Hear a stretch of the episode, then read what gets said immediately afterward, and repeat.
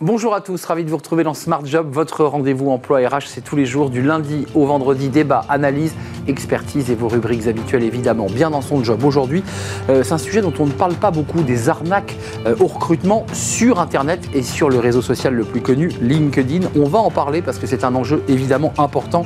On en parle avec Benoît Grunenwald, il expert en cybersécurité chez E7 France. Euh, il sera notre invité dans quelques instants. Smart et Réglo, le harcèlement managérial. On en parlera avec Patricia Gomez-Talimi, associée en droit social chez PDGB. Et puis, le cercle RH, c'est un grand entretien avec euh, eh bien, un soldat, ancien commando des, forces spéciales du CPA10, pour ceux qui connaissent ce, corps euh, d'élite. Il est l'auteur d'un livre des forces spéciales à l'entreprise, comment bien lui s'est reconverti. Quelles sont les compétences d'un commando? Est-ce que les commandos d'ailleurs connaissent toutes leurs compétences? Elles sont utiles à l'entreprise? On en parlera avec lui dans quelques instants. Et pour terminer notre émission, euh, la stratégie de recrutement de la Marine nationale, ce sera dans Fenêtre sur l'emploi et on en parlera avec Makara Hook. Il est capitaine de vaisseau, euh, service recrutement justement de la Marine nationale. Il est venu avec un, clip euh, vidéo à nous dévoiler. Voilà le programme tout de suite, c'est bien dans son job.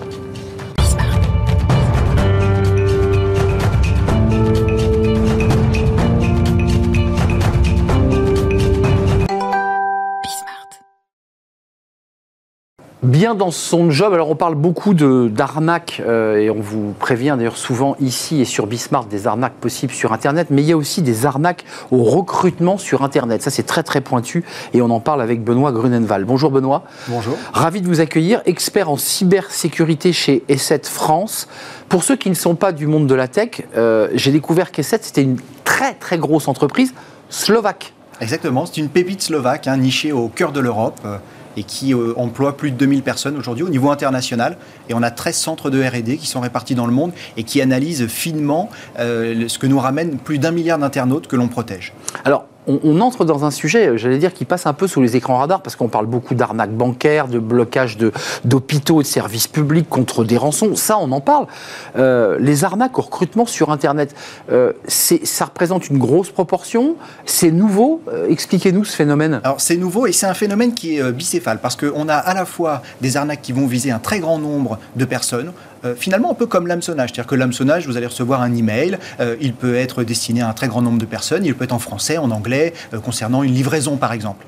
Mais vous pouvez aussi recevoir des emails qui vous sont dédiés. Et dans ce cas-là, ils vont être plutôt préparés. On va vous analyser, on va essayer de comprendre ce qui va motiver votre clic et ce qui va vous emmener dans, dans les filets. eh bien, c'est ça, c'est la technique classique. On, donc, on, profile quelqu'un et on va essayer de le piéger. Exactement. Et finalement, sur LinkedIn, qui est le réseau social le plus utilisé, eh bien, vous avez les mêmes comportements. Vous avez des comportements de chasse euh, au chalut, où on va dupliquer des campagnes de recrutement, on va dire généralistes, qui vont s'adresser à tout le monde. Et vous avez des campagnes qui sont dédiées notamment à l'espionnage industriel. Et c'est ces campagnes sur lesquelles on s'est penché, euh, qui ciblent principalement euh, l'aéronautique, la défense, le militaire et tous les sous-traitants. C'est-à-dire qu'il ne faut pas oublier qu'on a beaucoup de pépites qui travaillent pour ces sous-traitants, euh, ces grandes entreprises. Mais une double question. Vous dites, là, là, on évolue sur un sujet encore plus pointu, c'est-à-dire que le ciblage et le profilage de ces personnes à piéger, on n'est plus dans le chalut, c'est d'aller chercher de l'info sur des gens qui ont des quoi Des postes sensibles, des, des, compétences particulières dans le nucléaire, dans l'aéronautique. C'est ça l'enjeu. Exactement cela. Alors ça, c'est la partie, euh, on va dire, euh, euh, qui n'est pas émergée de l'iceberg, parce que la partie émergée de l'iceberg, c'est finalement vous et moi qui sommes lambda et qui pouvons faire face à des campagnes de recrutement qui ne nous ciblent pas particulièrement, mais qui vont essayer de nous amener quand même dans leur filet donc il y a deux sujets qui sont sous-tendus. Il y a l'enjeu d'argent, parce que quand on dit arnaque, il y a argent, euh, donc c'est-à-dire monétisation de quelque chose, ou alors dans le cas des personnes très ciblées, très compétentes, c'est quoi? C'est qu'ils dévoilent leur CV, le secret industriel Le secret industriel, euh, notamment lorsque vous êtes dans un processus de recrutement, eh bien euh, vous allez dévoiler les projets sur lesquels vous travaillez. Alors peut-être pas dans le détail, mais si le cybercriminel qui est en face est bien équipé et bien renseigné, eh bien il va pouvoir aller poser les bonnes questions, voire même, on, on l'a vu parfois, vous envoyer des pièces jointes, vous faire sortir de LinkedIn et vous installer des logiciels malveillants qui vont lui permettre ensuite d'accéder à votre machine et d'aller aspirer encore plus d'informations industrielles. Euh, concrètement, ça représente quoi LinkedIn, évidemment, si vous êtes évidemment sur le pont en cybersécurité, ça veut dire que LinkedIn réfléchit aussi à ce sujet. Elle a dû avoir des remontées. Qu'est-ce qu'on peut dire à tous ceux, tous ceux qui nous regardent, et j'en suis sûr, qui sont tous connectés sur LinkedIn? Euh, il faut être extrêmement vigilant. Il y a à peu près 90 millions euh, de messages frauduleux qui circulent sur LinkedIn. Donc c'est vraiment un moyen pour toucher un grand nombre de personnes, surtout quand on sait que l'hameçonnage par, par email est finalement de plus en plus combattu. Mmh. On, on, commence à être vigilant, les technologies sont quand même assez matures, même si l'intelligence artificielle a un peu rebattu les cartes, mais d'une manière générale, on est quand même assez mature. Donc il faut être vigilant sur ce nouveau vecteur d'hameçonnage euh, Financièrement, là, on a évoqué le sujet d'espionnage industriel, c'est-à-dire essayer de faire sortir l'ingénieur et de lui faire raconter le, travail sur lequel il est, qui est souvent top secret. Euh, pour l'aspect financier, ça marche comment? Euh, Comment moi, monsieur tout le monde, je peux me faire avoir et me retrouver à, devoir payer ou indirectement, j'imagine, à donner des datas qui seront vendues derrière C'est exactement cela. C'est-à-dire que vous avez toujours deux mécanismes dans l'arnaque. Dans hein. Soit on va vous demander de payer directement, donc là, bah, double peine en plus, hein, parce que vous allez donner vos coordonnées pour payer et vos coordonnées bancaires, ou alors vous allez partager des informations et ces informations vont ensuite être monétisées, regroupées. Généralement, euh, une information unitaire n'est pas forcément euh, très, très, très chère. C'est le volume. Mais c'est le volume, effectivement, qui va faire qu'on va avoir une bonne base de données pour ensuite paramétrer d'autres attaques. Sans, effrayer ceux qui nous regardent, euh, parce qu'on parle emploi et on parle recrutement, LinkedIn, c'est quoi? C'est la nouvelle cible des, des arnaqueurs, des professionnels de l'arnaque sur Internet, parce qu'on a vu qu'Internet, classiquement, avait été attaqué. On voit que les choses se tarissent, s'organisent. Et vous l'évoquez, est-ce que LinkedIn, maintenant, c'est un, nouveau, euh, un nouveau prospect pour ces, mafias? Complètement, c'est un nouveau vecteur. Euh, tout comme d'ailleurs, euh, à chaque fois qu'il y a un nouveau réseau social ou un nouveau moyen de toucher un très grand nombre qui apparaît, eh bien, il va être utilisé. Et, d'ailleurs, n'oubliez pas, sur LinkedIn, vous avez la possibilité d'activer ce qu'on appelle l'authentification double facteur. C'est-à-dire qu'au lieu de rentrer simplement votre login et votre mot de passe, eh bien, on va vous demander un code qui, qui est unique, qui est à six chiffres et qui change toutes les minutes. Ce qui veut dire que même si on vous prend votre login et votre mot de passe, d'ailleurs n'utilisez pas le même sur tous vos comptes, eh bien même si vous utilisez un login un mot de passe habituel, eh bien, euh, comme on va vous demander un code qui est unique et qui est valable une minute et que vous n'aurez que sur votre téléphone, on ne pourra pas rentrer dans votre compte. Avant de nous quitter, Benoît Grunenwald, un mot parce que euh, S7 France recrute, parce qu'on est une, une émission qui parle de recrutement. Alors on vient d'en parler sous l'angle négatif, mais là vous recrutez. Combien de postes sont ouverts là Au moins une dizaine de postes dans tous les domaines, euh, à la fois sur le commerce, parce qu'il faut vendre, mais il faut également accompagner ses clients, le support technique, et puis on en parle assez peu en dehors du milieu de la tech, mais les services sont essentiels, notamment lorsque l'on vend des solutions, eh bien il faut les manager, les surveiller, les superviser, et là on a besoin de techniciens, d'ingénieurs pour accompagner les clients au quotidien. Oui, c'est bien beau de l'installer, mais ensuite il faut le service client euh, et le dépannage éventuellement quand ça bug. La recherche de menaces. Et exactement, et de pouvoir aussi lutter contre, contre les attaques. Merci Benoît Grunenwald d'être venu nous éclairer, expert en cybersécurité chez E7 France, entreprise pépite slovaque. C'est ce que vous avez dit au début de l'émission. On tourne une page, on fait du droit. Euh, c'est très lié à la cybersécurité. On parle du harcèlement managérial. Qu'est-ce que c'est exactement? On en parle tout de suite avec une avocate, une spécialiste.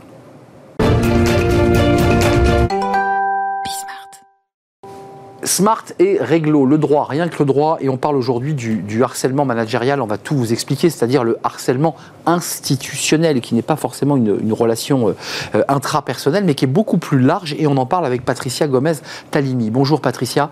Bonjour. On est très heureux de vous accueillir, associée en droit social chez PDGB. Euh, vous avez choisi de nous parler de ce sujet parce que on parle beaucoup du harcèlement moral, ça c'est les avocats euh, traitent de ces dossiers dans les chambres prud'homales, mais là vous, vous nous parlez du harcèlement moral institutionnel, c'est-à-dire euh, c'est l'organisation l'entreprise qui conduit à avoir des comportements euh, de, harcèlement. C'est bien cela. Absolument. Le harcèlement moral est une notion protéiforme. Donc lorsque le harcèlement à, brûle pour point, on dira que le harcèlement moral, il est le fruit euh, d'une relation nocive entre, par exemple, un supérieur hiérarchique, donc personne physique, et son subordonné. Euh, une nouvelle forme de harcèlement euh, s'est dégagée ces dernières années, à l'initiative notamment des juridictions répressives, c'est la notion de harcèlement institutionnel, mise en avant notamment dans deux décisions de justice qui ont fait beaucoup couler d'encre, à savoir qui ont visé l'entreprise France Télécom, euh, où on a parlé, où les juges ont parlé de harcèlement euh, euh, institutionnel, harcèlement en ruissellement et en cascade, qui ne visent donc pas euh, directement les subordonnés des personnages qui ont été incriminés. Euh, la décision et des condamnations ont eu lieu, puisque le procès a, eu lieu il y a quelques mois, euh, justement à Paris, et c'est un arrêt de la Cour d'appel de Paris qui donc révèle ce que vous évoquez. Ça.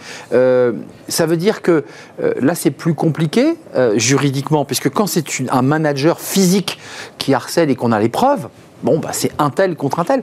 Comment on fait là? C'est l'entreprise qui est condamnée C'est le top manager C'est le COMEX Qui on condamne? Qui est responsable? Les deux, en général. Donc, euh, et on est, on est dans le militaire aujourd'hui. On est dans hein. le militaire aujourd'hui. Donc, en fait, vous avez la personne morale qui est euh, en tant que telle, euh, qui peut être responsable en tant que telle, mais vous avez aussi ses représentants légaux et le top management. Alors, pour euh, en revenir sur France, à l'affaire France Télécom, euh, sur les personnes physiques, justement, on doit noter que les condamnations ont été euh, amoindries en appel pour plusieurs raisons, et notamment en raison de, du fait que les personnes qui, à l'époque, avaient été protagonistes de cette notion de harcèlement euh, institutionnel euh, avait considérablement vieilli, forcément, hein, on vieillit tous, mais eux, ils étaient sortis du circuit professionnel. Presque dix ans hein, voilà, pour, euh, pour juger. Hein. Exactement, et, et donc il n'en demeure pas moins que la les condamnations de principe perdurent. Mais pour être extrêmement concret, France Télécom, on se souvient, puisque c'était ce basculement, il y a eu des suicides, il y a eu des salariés qui se sont suicidés. Il faut quand même, là, et c'est la preuve du droit, il faut amener des preuves que l'entreprise a mis en place un mode un modèle de management qui conduit au harcèlement. Objectivement, c'est pas si simple. Alors, je vais vous expliquer euh, sur France Télécom, euh, la clé de voûte euh, du, dossier fut en son temps un rapport de l'inspection du travail qui était un rapport extrêmement long, extrêmement étayé, et et sur lequel, si vous voulez, s'est greffé ensuite un certain nombre de euh, témoignages individuels et des enquêtes qui ont été faites en son temps par la suite.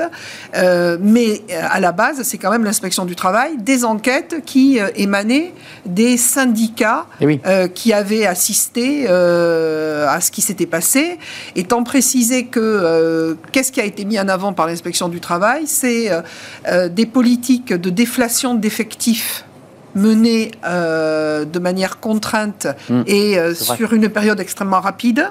On a dégraissé une partie On a dégraissé, euh, on voulait baisser la masse salariale. on a pris aussi des politiques autoritaires en termes de ressources humaines conduisant à des mutations, à des mises au placard. Bref, à faire en sorte qu'il y ait un climat d'insécurité générale. Et donc du sentiment d'harcèlement alors. Et, et, évidemment, les personnes concernées, les personnes qui étaient peut peut-être même euh, extrêmement éloignés du siège social de France Télécom pouvaient se sentir, pouvaient se sentir harcelés, euh, au point même que certains euh, euh, ont commis des gestes, enfin un geste fatal. Fatal, absolument. Mais je dois quand même dire que cette affaire est une affaire exceptionnelle. Hum, elle est très rare. Elle est alors très rare, oui, heureusement d'ailleurs, parce que c'est une affaire qui est étudiée dans les facultés de droit, par exemple. Hum, donc c'est un cas d'école. Que, que, dit le code du travail? Là, je me, je me tourne vers la praticienne, c'est-à-dire le Code du travail inscrit euh, noir sur blanc ce harcèlement moral institutionnel ou est-ce qu'il s'est construit sur la jurisprudence justement? En fait, il s'est construit tout bêtement sur l'article 1152-1 du Code du travail qui est la définition même du harcèlement moral. D'accord. Et ensuite, vous avez la jurisprudence, donc des agissements euh, répétés qui contribuent à dégrader les conditions de travail, la santé euh, physique et morale des salariés. Et vous avez donc ce premier fondement euh, le harcèlement moral, le deuxième fondement qui est l'obligation de sécurité mmh, de l'employeur. Donc les condamnations peuvent être doubles. Un, dernier mot avant de nous quitter, parce que euh, Comment, comment, alors c'est une question qu'on pose traditionnellement, comment l'employeur peut se prémunir de cette situation Mais vous nous avez expliqué très clairement qu'en général, ça vient du COMEX, du DRH et du top manager, euh, des, top managers. Comment, comment ils sont prémunis qui, qui, qui, est l'organe de médiation et d'observation, puisque c'est lui-même qui institutionnalise ce harcèlement? Comment on fait là? Alors il y a plusieurs. Euh, il y a la notion de contre-pouvoir dans les entreprises. Et eh oui avec notamment le CSE et la commission sécurité. Donc les partenaires sociaux Les partenaires sociaux, mais vous avez aussi un bon nombre de grandes entreprises qui se sont dotées de direction des risques.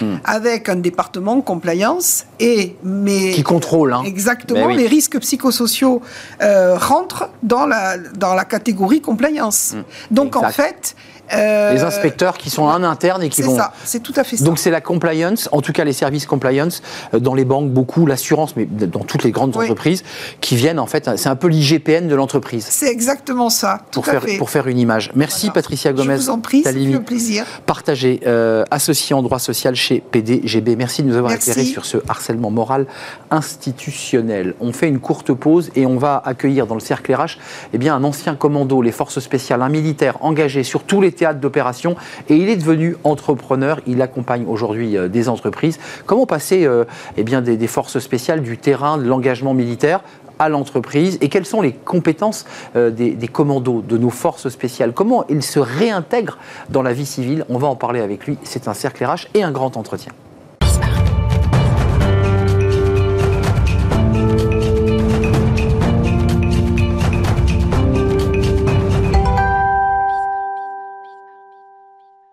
Le cercle RH est un grand entretien euh, aujourd'hui avec une, une couleur dans Smart Job autour de, de l'armée française euh, et, et de l'engagement. Un grand entretien avec Pascal Brocard. Bonjour Pascal. Bonjour. Très très heureux de, vous accueillir. Alors ancien commando parachutiste de l'air, pour ceux qui connaissent pas trop l'armée, c'est le CPA 10 qui est le corps d'élite. hein. Voilà, qui est le corps d'élite euh, de, un des corps d'élite de l'armée de l'air, puisqu'il y a aussi euh, les avions, il y a aussi euh, les- les- l'escadron de transport Potou euh, qui fait partie aussi des forces spéciales de l'armée de l'air. Absolument. Donc c'est le commando action du, du- du commando de l'armée de l'air qui est dédié, au- euh, qui est mis pour emploi au- auprès du commandement des opérations spéciales, le, Le COS. le COS. C'est-à-dire, vous êtes parti, on va en parler, dans tous les, à peu près tous les théâtres d'opération. Euh, Afghanistan, Sahel, Afghanistan, Sahel, le Levant, euh, la Bosnie aussi, hein, il y a eu le, exact. Voilà. On- on- on- c'est- ça commence à être loin, 95, 95, on est au 93. 93, 93. avec le général Morillon. Voilà, il y qui, avait le- pilote, qui, supervisait les opérations. Auteur de ce livre, et c'est intéressant parce que votre profil, et on va en parler avec vous, euh, des forces spéciales à l'entreprise, comment gérer les crises, l'Armatan 2022, ce, ce livre est, est récent. Euh, D'abord, quelques mots sur, euh, sur vous et votre parcours, parce que euh, on va parler de ce que vous faites aujourd'hui, de l'accompagnement que vous faites, du coaching et, des compétences que vous apportez. Euh, ils, sont, ils sont replacés où vos, vos- copains du CPA10 Parce que est-ce que tous sont devenus des entrepreneurs et j'allais dire des chefs d'entreprise? Parce qu'on en parle ça quand on est sur le terrain et qu'on on a une pause, on réfléchit comme un sportif de haut niveau à ce qu'on va faire après. Vous aviez déjà ça en tête, vous? Non, pas du tout, pas du tout. Euh, moi, j'ai passé 14 ans en tant que chef de groupe action, donc euh, loin, loin, on va dire, de, ce que je peux faire maintenant. Mais ça m'a amené une- la culture de l'humain. Euh, j'ai eu l'occasion, on va dire, c'est l'opportunisme en 92, euh, au moment de la création des, opérations spéciales, d'être au bon moment, au bon endroit, comme d'autres camarades avec moi. Et ça a permis, ça a été une aventure humaine, ça a permis de monter justement, d'aller de l'avant, de découvrir un peu le fond de l'humain, euh, jusqu'où on pouvait aller poser pour créer, euh, créer derrière. Excusez-moi, Pascal, vous l'avez découvert parce que empiriquement sur le terrain, il se passe des choses si fortes euh, dans un groupe qu'on est obligé, ou vous avez été accompagné, vous vous êtes formé. Euh, on apprend sur le terrain et on se forme, ou c'est l'un ou l'autre? Alors, à ce moment-là, on est, on est parti quasiment de zéro. Donc, on s'est, on s'est formé. On a été chercher dans certaines unités extérieures, notamment aussi euh, au GIGN, certaines techniques. Pourquoi? Parce que ça a, été un- ça a été très important aussi pour nous. Euh, on a travaillé en collaboration, on travaille tous ensemble à l'heure actuelle, euh, toujours, toutes les armées, que ce soit l'armée de l'air, marine, l'armée de l'air et de l'espace Pour aller chercher quoi, Pascal? Pour aller chercher, pour aller chercher la, la technicité, pour améliorer, pour être en, permanence dans le perfectionnisme. Parce que la perfection n'existe pas et on, on- on- on tente à essayer de, De l'atteindre. de, la- de l'atteindre euh, au travers des échanges, euh, des erreurs que chacun peut commettre dans ses... On commet tous des erreurs, Les feedbacks, Voilà. on retravaille sur ces erreurs. tout à fait. On retravaille sur ces- ces erreurs, on les met en, en pool commun et on continue d'avancer. Ça travaille en même temps sur la technologie, euh, ça travaille sur la technique, euh, ça travaille sur des procédures, ça travaille sur plein de choses. C'est de la remise en question permanente. Euh, ça, c'est intéressant parce qu'on va en parler dans vos activités de coach et d'entrepreneur. Euh, mais sur le terrain, ça veut dire quoi? Ça veut dire que vous êtes allé chercher ce qui vous permet d'avoir la meilleure performance, le plus grand calme, parce que j'imagine que la pression sur le terrain, quand on est au combat, elle est maximale. Comment on canalise ça? Comment on, on fait pour ne pas exploser en vol et de rester dans la mission? Au sein de l'armée de l'air et de l'espace, il y a eu euh, il y a des techniques, des techniques d'optimisation du potentiel qui ont été euh, mises en place euh, par la, docteure Edith Perropierre, notamment pour les équipages, pour les pilotes, qui ont une, gestion du stress et un calme impressionnant dans leur mission de combat et dans tout ce qu'ils tout ce qu'ils entreprennent. Et on a, ça a été décliné en même temps pour toutes les forces, on va dire au sol aussi, pour nous. Maintenant, à l'heure actuelle, toutes les armées bah, travaillent là-dessus. Euh, les, deux, les, deux, ministères de l'Intérieur et de la Défense travaillent là-dessus aussi. Et c'est important euh, de pouvoir exporter ça, de dire on peut gérer euh, l'avant-mission, on peut gérer la mission et gérer l'après-mission. C'est important l'après-mission. C'est important. Évacuer. Gérer, voilà, gérer déjà la préparation. Pourquoi? Pour gagner en autonomie en même temps sur le terrain. C'est-à-dire arriver avec 100%, euh, on va dire, au, maximum, au plus près du, 100%. De, de, sérénité au moment de, au moment de l'engagement. Hmm. Il y a un objectif, hein. il y a toujours une mission et un objectif. Donc c'est un objectif. L'objectif est, si on est sur une libération d'otages, bah, de pouvoir aller libérer les otages. L'objectif, ce sont les otages, qui soient vivants et de, et, de ramener tout le monde. Et de ramener tout le monde. Euh, juste d'un mot, parce que là, vous avez quitté euh, l'espace de, l'armée, euh, de l'uniforme et du combat, puis vous êtes passé de l'autre côté, de la force, du côté du monde de l'entreprise et, du, je sais, du, du sport de haut niveau. Vous y voyez quand même des différences. L'entreprise est quand même assez loin de ce que vous décrivez, ou elle est en train de se remettre en question et d'avancer un peu sur vos méthodologies L'entreprise euh, n'est pas si loin que ça, justement. C'est pour ça que j'ai fait un parallèle. Euh, j'en fais un parallèle tout au long du livre. Bah oui, c'est ça. Votre... bien dans le leadership, euh, dans la communication, dans le fait, dans la transition. On, on parle beaucoup de management de transition. L'institution militaire est basé autour du management de, transition. En permanence En permanence. Donc on, on, découvre, on ne découvre pas ça. C'est quelque chose qui est déjà maîtrisé dans, l'institution. Mais il y a quelque chose dans l'armée et dans la manière dont vous avez managé vos équipes sur le terrain, en situation de crise en l'occurrence, de tension. Et ça, vous le dites, il y a l'idée de l'intelligence émotionnelle. C'est-à-dire, l'humain est au centre. Et combien d'invités qui viennent de l'entreprise et qui n'ont pas votre parcours militaire ne parlent que de ça? L'humain est au centre. Mais dans l'armée et dans vos actions de combat, il est essentiel que l'humain soit au centre. L'humain, l'humain est, au centre de tout. Donc beaucoup de gens pensent, euh, disent l'humain est au centre, mais faut, il encore le, laisser sa place? On est d'accord. Faut-il encore le laisser se remettre au centre? Le centre, quand on parle d'humain, c'est-à-dire qu'il n'y a pas une pensée unique. Il y a un chef, oui, mais on peut demander, on, peut demander l'avis aussi à ses collaborateurs, à ses équipiers, et après le chef prend la décision. Il, prend il va prendre ce qu'il juge être la meilleure décision. Mais ils se concertent C'est quand même bien ça, à la base. Ce qui est aussi une des techniques qui a été. Euh, bah, on parle d'amélioration continue. Les Japonais l'ont très bien ça, mis, en place. C'est. Et l'ont amélioré, puisque. Euh, euh, votre livre, il porte aussi une, une je dirais, une pensée sous-jacente il dit quelqu'un, un major des forces spéciales euh, intégré au COS, euh, donc les, commandements des opérations spéciales, toutes les opérations de guerre, un, commando a des compétences. Est-ce que quand vous étiez commando, vous aviez conscience des compétences que vous portiez? Qu'on est en train de décrire d'ailleurs. Mes, mes, compétences intrinsèques, je dirais non, mais je regardais mes camarades qui, eux, bah, je trouvais qu'eux avaient des, avaient, des compétences. c'est intéressant. Et c'était lesquelles? Bah, C'est des compétences d'altruisme, hmm des compétences techniques qui, évoluent. Euh, quand je vois on, a euh, quatre sous-officiers et militaires du rang euh, qui ont des prix d'innovation à l'unité. Ils les ont pas eu, voilà. Et, pourtant, c'est pas des gens qui sont en diplomation et, ils ont créé sur place. À, la sortie. Ils ont, ils ont, créé, ils ont créé par rapport aux besoins, par rapport au, retour, de, au feedback qu'ils ont pu avoir, tous les retours d'expérience qu'ils peuvent avoir, les manquements qu'il y a. Et en même temps, on va dire, on a besoin, nous, de micro-projets. Donc ces micro-projets, ce pas des projets. Pourquoi? Parce que dans, dans, six mois, on va dire que le produit, on va passer à autre chose. Hmm. Parce que la menace évolue. Hmm, c'est exactement la même chose. Mais vous, quand vous vous transposez et que vous venez, euh, là, vous n'êtes pas en uniforme, hein, vous, là, vous êtes en civil et vous l'êtes, quand vous arrivez dans l'entreprise, comment se passe cette rencontre ou dans, ou, dans, une équipe de football? Parce que je crois que vous avez accompagné des, une équipe de football qui était en perdition. Qu'est-ce que vous leur dites? C'est quoi les mots que vous utilisez pour les remettre en selle? Déjà, c'est de l'écoute. C'est de l'écoute et c'est du regard. Hmm. Euh, l'écoute active, donc euh, j'en parle aussi dans, le. Très important. C'est important. On gérer les émotions des autres, c'est déjà écouter. Et, recevoir. Quand vous m'avez accueilli, je vous ai regardé, je vous ai écouté, et donc vous m'avez abordé. Donc maintenant, après, je. Et on, se- et on se connecte. Ouais, on se- Et, après, on parle. Mais c'est ça.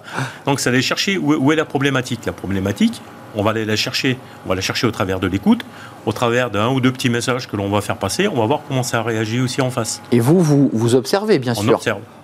Voilà. Vous voyez les hommes que vous avez en face, Voilà, c'est des regards. ou les femmes. C'est des attitudes. Euh, moi, je fais pas de différence entre homme ou femme. Euh, c'est pour moi, c'est la compétence. Il n'y a pas si longtemps que ça, euh, sur une, une conférence, on me dit vous n'avez pas parlé des femmes. Bah, j'ai pas parlé des femmes parce que pour moi, c'est un non-sujet. La Hmm. compétence n'a pas de sexe. Donc, si la femme est compétente, elle est compétente. Si l'homme est compétent, elle est compétent. Mais il y a à la fois l'expérience que vous portez, évidemment, que vous amenez avec vous et qu'on sent. Il y a les mots, il y a l'écoute, l'écoute active. Puis j'imagine ensuite que vous, vous, déployez quelque chose, vous, vous accompagnez. Comment, comment vous transposez finalement ce que vous avez vécu et expérimenté sur le terrain? Comment, comment cette expérience-là, vous la faites vivre au sein de l'entreprise? Je la, fais vivre de, la meilleure manière qu'il soit, en prenant les points forts et les faiblesses de chaque équipe, de chaque individu, de chaque personnel, pour essayer de les transgresser et les- leur montrer où sont leurs faiblesses. Par contre, donc je vais prendre les, les points forts, je vais aller chercher des faiblesses dans, dans leurs points forts. Parce que bien souvent, on a un ego qui a tendance à monter, et cet ego, il faut essayer de le redimensionner et de le remettre au niveau de l'équipe, au niveau d'un- d'une intelligence collective. C'est- dans, dans une entreprise, ce qui fait la grandeur de l'entreprise, ça va être l'intelligence collective qu'elle développe. Donc, Ça, vous y tenez beaucoup à ce concept d'intelligence collective. oui, C'est-à-dire que vous leur dites quand même, si vous réussissez à vous connecter tous ensemble, à mettre vos égaux dans la poche et à bâtir un projet, puisqu'on en revient à votre mission et à l'objectif, il y a peut-être des chances que vous gagniez la, la- la guerre. C'est ça l'esprit. on ne gagne pas la guerre tout seul. On ne gagne pas les, les- les combats commerciaux tout seul. On les gagne au sein, au sein d'une équipe. Tout seul, on n'est rien. À, pl- à plusieurs, on est très fort. Pourquoi? Parce qu'il y a des complémentarités qui, qui se font. On a tous des plus, on a tous des moins. Vous avez accompagné une équipe de football. On ne va pas la citer, mais même on peut la citer d'ailleurs, parce qu'il n'y a pas de secret, mais c'était une équipe qui était en Ligue 2, me semble-t-il, C'est une équipe de rugby. oui. euh, de rugby euh, donc en Pro B, euh, et qui était un peu en perdition. Et vous êtes retrouvé devant ces bonhommes, et, et- et vous les avez remis en selle. C'est une, très belle- c'est une très belle équipe. C'est une très belle équipe avec plein de valeurs, avec des valeurs intrinsèques, avec des sacrés, des, des sacrés, des sacrés joueurs, un excellent coach en même temps euh, qui, qui se bat et qui, qui a Qu'est-ce qui se passait? Bah, vous savez, dans, dans une équipe, après, euh, des fois, il y, a un, il y a un petit verre. Il y a un petit verre qui est, qui est dans, qui est dans le fruit. C'est le principe de la pomme. hein, et en même temps, ça gangrène. Donc, tant qu'on n'a pas sorti ce petit verre, il faut déjà leur redonner confiance. Parce qu'une équipe qui commence à perdre, après, bah, c'est- Elle doute. elle doute. Mais euh, imaginons que je sois le, patron du PSG, ce qui est évidemment pas le cas. Euh, c'est une entreprise, une entreprise, vous voyez, Lapsus, qui est une équipe et aussi une entreprise d'ailleurs, qui est en souffrance sur le plan des résultats. Alors peut-être pas sur le plan de ses résultats financiers, mais en tout cas sur le plan sportif, elle est en souffrance. Vous rentrez au club, on vous dit remettez-moi cette équipe pour lui faire gagner la Ligue des Champions. Qu'est- Qu'est-ce que vous mettez en place? Bah, là, va déjà falloir, fa- falloir aller voir un petit peu déjà tout le collectif, parce que c'est un collectif. C'est vraiment un collectif, c'est un peu le débat posé d'ailleurs. C'est voilà, c'est un collectif. Là, on travaille beaucoup. quand on écoute, on écoute beaucoup de euh, sur les individualités. Oui, mais des individualités, c'est pas parce qu'on a euh, plusieurs champions du monde qui sont là qu'on va avoir forcément la meilleure équipe. On va avoir, on va avoir les meilleures individualités. Mais est-ce qu'on arrive à les faire jouer ensemble? Est-ce qu'on arrive à avoir le meilleur état d'esprit? Est-ce que l'intérêt c'est de gagner? Ou est-ce que c'est l'intérêt c'est que un marque euh, Et brille tout seul. et brille tout seul Mais ça, ça c'est un discours que, parce que je ne l'ai pas précisé, mais vous êtes aussi, vous avez été instructeur, Oui. Euh, donc vous avez accompagné de jeunes soldats commandos pour travailler ensemble. Il y a aussi des égaux chez, chez les commandos, il y a une sorte de fierté de l'être, il y a le- l'envie de briller. Ça aussi, c'est un message que vous faites passer dans vos... On ne peut pas rentrer dans les forces spéciales si on n'a pas un, un ego fort, Mais bien sûr, voire euh, pour certains euh, surdimensionné. surdimensionné, exactement. Donc il faut juste les canaliser et les mettre en musique. Il n'y a jamais, pourtant, il n'y a jamais, il y a a quasiment jamais d'heure. On n'est pas forcément tous du même avis, surtout, et c'est tant mieux. C'est ce qui fait avancer, c'est ce qui permet à un moment donné de se remettre en question. Mais euh, la décision est prise. Tout le monde adhère à la décision. Mais ça, ça, avant de vous parler de la reconversion, parce qu'en fait vous avez fait une reconversion réussie, ça vous manque pas quand même euh, Parce que c'est comme une drogue, le fait d'accompagner, d'encadrer, d'aller sur le terrain. Euh, ça vous manque pas tout ça? Je suis toujours réserviste opérationnel. D'accord. Donc là, on est le CPA10, on est justement, on monte une cellule environnement humain. Donc pour continuer, pourquoi? Parce qu'on a des blessés, on a des blessés physiques, on a des blessés psychologiques. Les blessés de l'âme, c'est compliqué. Hum, plus compliqué, euh, En sachant qu'un blessé physique, bien souvent, on voit que la blessure, mais derrière, il y a aussi une blessure à l'âme parce qu'on a été impacté dans sa chair. Donc, c'est compliqué. Et il y a, on voit le blessé, mais derrière, il y a un périmètre, c'est la famille du blessé, bien sûr. qui elle aussi est impactée. Elle, et vous travaillez sur ce sujet-là voilà. Donc c'est important d'aller travailler aussi, de continuer à donner de l'aide derrière, euh, que ce soit pour des, les, on a des, commandants d'unités chez nous qui sont, euh, qui sont ouverts là-dessus, qui déploient euh, tout ce qu'ils peuvent. tous les commandants d'unités que j'ai eus ont déployé tout ce qu'ils pouvaient, essayer de déployer le maximum, justement, pour pouvoir amener aux familles, les familles des disparus aussi, parce que tout ça, bah, mm. c'est important de les conserver. L'humain et la famille. la famille. Avant de nous quitter, choc de génération, on parle beaucoup de la génération Z. Euh, ces jeunes, alors qui ont le nez sur le téléphone, qui cherchent du sens, qui sont très slashers, qui, décident, euh, qui changent d'avis, qui changent de job. Comment vous les regardez et qu'est-ce que vous avez envie de leur dire, vous qui êtes euh, un, major, un instructeur des forces spéciales du CPA 10 Justement, je suis, vacataire à l'université de Montpellier, justement, à l'ESSEC à Montpellier, en, Master 1, justement, en termes de management. Vous les avez devant vous, là les, Je les ai devant moi. c'est ça, ouais. Je les ai devant moi, et dans la classe, comme c'est des gens qui sont en alternance, j'ai aussi des, générations Y. Et encore une, de temps en temps un X qui est, en, deuxième partie de carrière. Et là-dessus, on arrive à les faire travailler ensemble. Mais cette génération Z, c'est la plus belle génération que l'on puisse avoir. Elle est autodidacte. Il y a des tutos pour tout. Maintenant, ils ne savent pas mettre en musique, ils ne savent pas se mettre en musique. Il leur manque juste un mentor au-dessus. Si on les mentorise, on les amène, on va au bout du monde. Ils, cherchent du sens. Ils cherchent pas de l'argent, ils cherchent du sens. Ils cherchent leur père aussi, quand même, non, un peu? Oui, justement, c'est là où, le mentor. Eh oui. C'est là où il faut les mentorer. Donc le repère, il sera là, et là, on les gardera. Si on ne les mentore pas, on les perd au bout de trois ans. Quand vous dites mentorer, ça veut dire exactement ce que vous nous avez dit au début de l'entretien, remettre en confiance, donner confiance. C'est ça. Et leur donner quoi? Une, voix, leur dire c'est possible, tu peux le faire, je t'accompagne. Le domaine des possibles est vaste. Ce qui n'était pas possible il y a dix ans est possible aujourd'hui. La technologie a évolué. Donc ce qu'on n'arrivait pas à faire il y a 10 ans, aujourd'hui on peut le faire, mais on peut le faire avec eux. Donc ça veut dire que vous ne faites pas partie de ceux qui considèrent que cette génération Z est une génération sacrifiée, au contraire vous dites que c'est la plus belle des générations C'est la plus belle des générations. On a une génération tampon qui est la génération Y, qui est coincée entre cette génération X qui, a grandi dans la méritocratie et une, une génération Z qui est autodidacte la génération Y, elle, a un petit peu le, un petit peu le syndrome du deuxième enfant dans une fratrie de trois. Et, et l'ancien militaire, mais que vous êtes toujours de cœur et on voit d'engagement par, par votre réserve nationale, Comment, comment, vous regardez l'évolution du monde du travail? Parce que ça y est, vous êtes baigné, vous êtes entrepreneur, mais vous le voyez, ce monde du travail. Pénurie de main-d'œuvre, salariés qui, qui démissionnent, euh, désaffection de sa relation au travail. Comment vous regardez cela? Parce que les soldats sont engagés, les commandos sont engagés. Ils ne comptent pas leurs heures. Euh, c'est jour et nuit s'il le faut. C'est jour et nuit, et justement, donc, euh, moi j'ai des, des gars, des, des, camarades qui, qui, sont aussi dans, euh, dans, dans, les entreprises.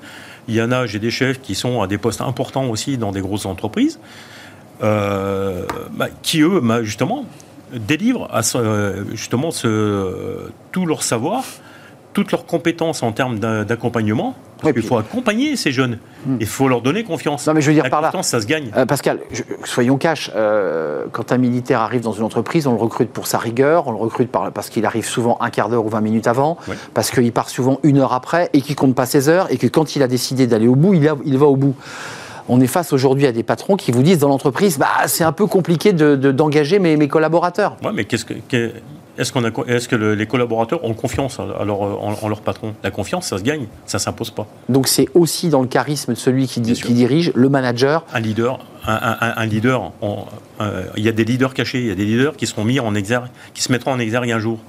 Hum. Et il faut les révéler, ces leaders. Il faut juste les révéler. Merci Pascal Brocard d'être venu nous rendre visite. Instructeur, commando des forces spéciales, euh, l'élite de, des, des, corps d'armée avec le CPA 10, je le, je le, redis, ils ne sont pas que là pour euh, garder les bases militaires, on est d'accord. Ils sont en ce moment engagés sur les théâtres d'opération. Ils sont engagés, oui, sur plusieurs théâtres d'opération. Merci. Votre livre des forces spéciales à l'entreprise, Comment gérer les crises chez l'Armatan, avec une préface de Denis Mercier. Merci de nous avoir euh, rendu visite et puis découvrez ce livre. Euh, votre entreprise, d'ailleurs, je ne l'ai pas cité, euh, top, euh, top Management Top Intelligence Émotionnelle Consulting. Top Intelligence Émotionnelle Consulting. Voilà, nous sommes complets tout de suite. C'est Fenêtre sur l'emploi pour terminer notre euh, émission et on découvre tout de suite notre invité.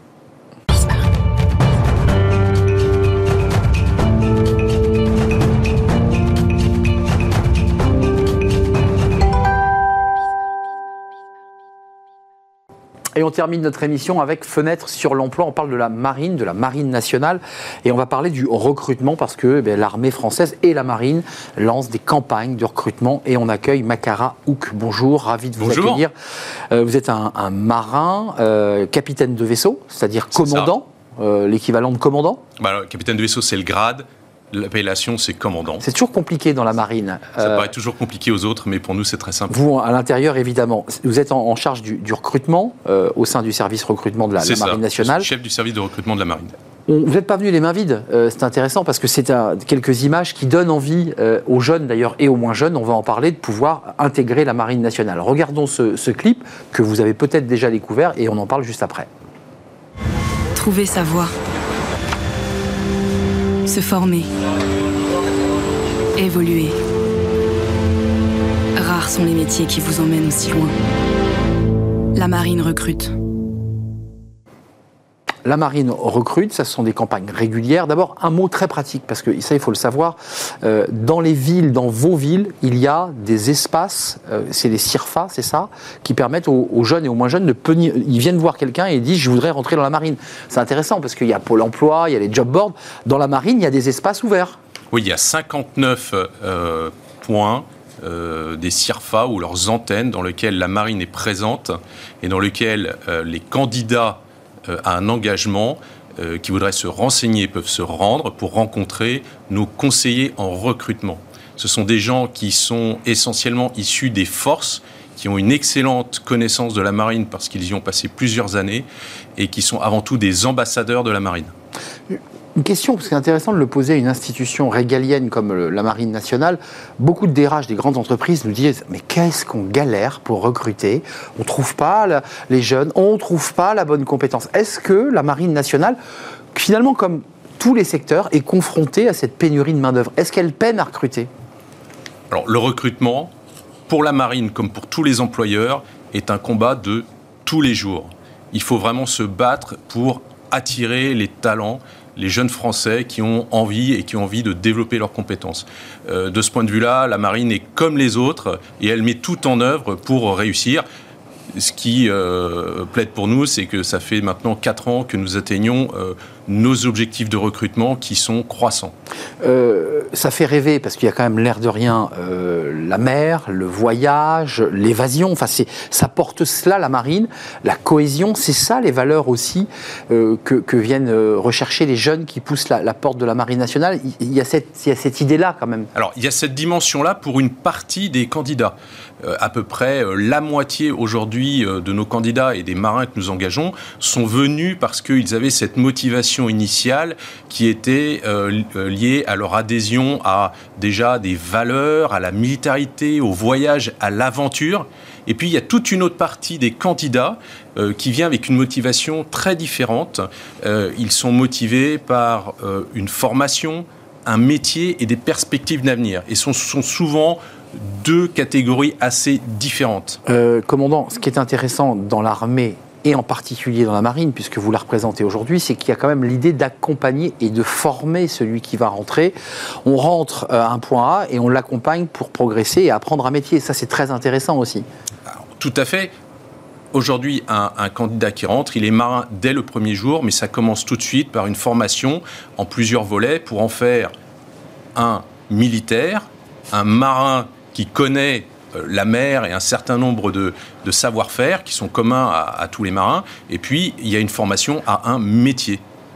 Euh, la formation, aujourd'hui, vous l'orientez comment? Parce qu'on voit que l'armée euh, française évolue, on voit même qu'il y a des réflexions dans l'espace, euh, qu'on réfléchit aux nouvelles technologies. Comment tout ça s'implémente aussi dans la manière dont vous avez accompagné et surtout recruté Est-ce qu'on recherche plus de mousse que d'ingénieurs? Comment ça se passe? Comment ça se répartit ça? Alors déjà, comme vous le soulignez, ça part du fait que la marine est présente dans tous les domaines et tous euh, les champs de conflictualité aujourd'hui. Ben et donc doit mettre en œuvre euh, des matériels et des savoir-faire de haute technologie dans à peu près tous les domaines, ce qui euh, fait qu'il euh, y a une, une, offre de métiers très très large. Vous savez, pour mettre en œuvre un bâtiment de combat aujourd'hui, il faut euh, mettre ensemble des gens avec un, un, nombre de compétences très très variées, ce qui fait que nous avons euh, plus de 80 métiers dans 14 domaines différents euh, qui vont euh, de métiers qui sont des métiers de service à des métiers qui sont très maritimes, des chefs de car, des manœuvriers par exemple, des métiers qui sont très industriels parce qu'il faut mettre en œuvre des machines. La maintenance il faut faire de la maintenance. Et puis, vous avez même euh, de la maintenance aéronautique, vous avez des métiers nucléaires. Donc, c'est très, très varié, très, très riche, parce que la marine nécessite toutes ces compétences. Hmm. Ça génère euh, euh, une création de nouveaux métiers très régulièrement. L'année dernière, nous avons créé plus de 10 spécialités nouvelles. Donc des filières en quelque sorte. Des, des filières nouvelles de, euh, auxquelles le service de recrutement de la marine s'adapte en permanence pour pouvoir présenter cette offre. En, sans citer les 10, c'est quoi les nouveaux métiers de la marine? Alors il y avait beaucoup envie. de métiers qui étaient euh, liés euh, au renseignement. Il y a eu six nouvelles spé du renseignement.